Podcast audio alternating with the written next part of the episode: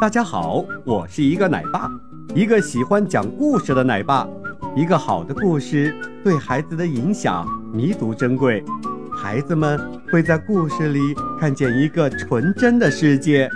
在这个童话世界里，孩子们不光能享受快乐，也能学习知识。愿每一个孩子都能够尽情地享受美好的童年时光。字典公公家里的争吵。字典公公家里吵吵闹闹，吵个不停的是标点符号。看，他们的眼睛瞪得多大；听，他们的嗓门提得多高。感叹号拄着拐杖。小问号张大耳朵，调皮的小逗号急得蹦蹦跳。首先发言的是感叹号，他的嗓门就像铜鼓敲。伙伴们，我们的感情最强烈，文章里谁也没有我们重要。感叹号的话招来了一阵嘲笑，顶不服气的是小问号。哼，要是没有我来发问，怎么能引起读者的思考呢？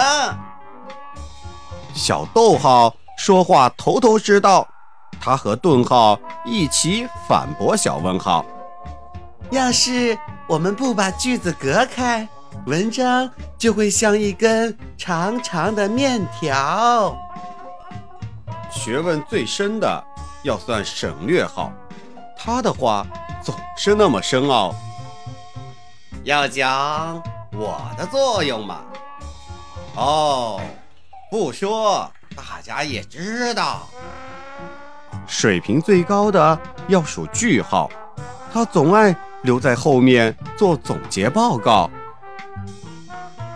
只有我才是文章的主角，没有我，这话就说的没完没了的。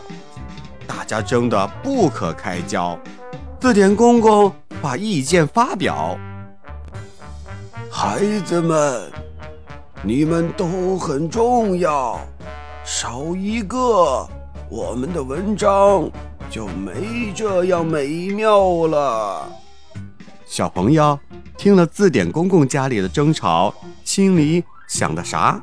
能不能让我知道？